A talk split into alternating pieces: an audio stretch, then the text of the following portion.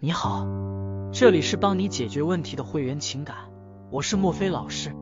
今天和大家聊聊分手后不要急着挽回，而要找出分手的原因。大部分人情绪上头的时候顾不得那么多，只管诉说痛苦，不停的输出情绪，这不仅对挽回没用，而且往往会导致对方更加坚定的离开。分手就是两人的相处出现了一些问题，不想解决了，就直接放弃这段关系。你想修复关系，就必须得主动当解决问题的人。那么首要事项就是要找准问题，明确分手原因。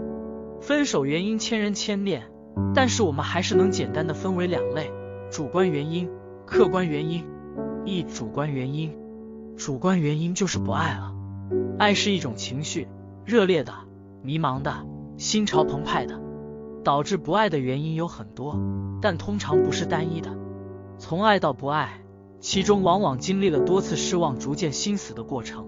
所谓细节打败爱情，感觉是骗不了人的。如人饮水，冷暖自知。不爱就是不爱了，和你改不改没关系。所以你会发现，道歉、纠缠、承诺改过，就算能博得对方一时心软，求不回来他的爱，不是他狠心，是真的无能为力。既然不爱。何必勉强自己成全你？何况在他看来，拖下去才是继续扩大伤害。那是不是主观原因导致的分手？不爱了就没法挽回？是有机会的。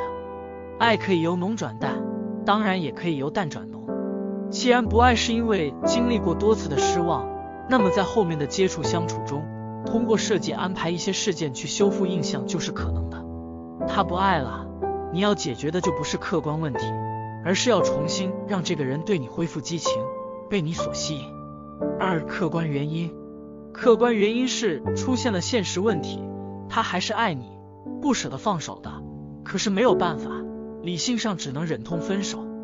有的观点认为，客观原因导致的分手，本质上还是因为不够爱。我觉得这种想法是很幼稚的，就是把爱放到了至高无上的位置，有爱万事足，其他任何事情都不重要了。仿佛无法做到为爱放弃全世界，就不配谈爱。其实爱不凌驾于一切，即使很爱的人，也有可能会出于理性而主动提出分手。客观原因导致的分手情况同样很多，例如事业发展分歧、父母反对、长期异地、未来愿景差距逐渐拉大等等。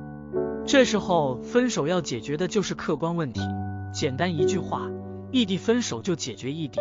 父母反对就想办法取得同意，从别的角度入手就犹如隔靴搔痒，效果始终有限。由于客观原因导致的分手，其条件通常很难在短时间内得到改变，所以挽回难度相对较高。当然，以上只是简单做分类，实际的感情状况往往更复杂，掺杂太多因素。比如说，最初是由于客观原因分手的，随着时间流逝，慢慢的习惯了，不再想念。就带上主观原因，为挽回又蒙上了一层阴影。所以挽回要及时，决定要做的事情越早越好。无论分手原因是出于主观还是客观，两种没有谁优谁劣，没有说哪一边相对更容易挽回。主观原因分手，客观条件大多不成问题，这就是优势。客观原因分手，大多数情况说明对方还是爱着的，那就已经是个很高的起点。就算你已经拖到两种原因都有，既然决定挽回，那还是要积极的看待。再复杂棘手的感情破裂状况，冷静下来进行分析，还是能抽丝剥茧的分型，然后分别采取对应的手段处理。只要心态平稳、理性去看待，总会找到突破口，那就是你挽回的机会。本期的节目就先聊到这里了，欢迎添加订阅我们，会员情感会一直陪伴着你。做你情感道路上的陪伴者，我们下期节目再见。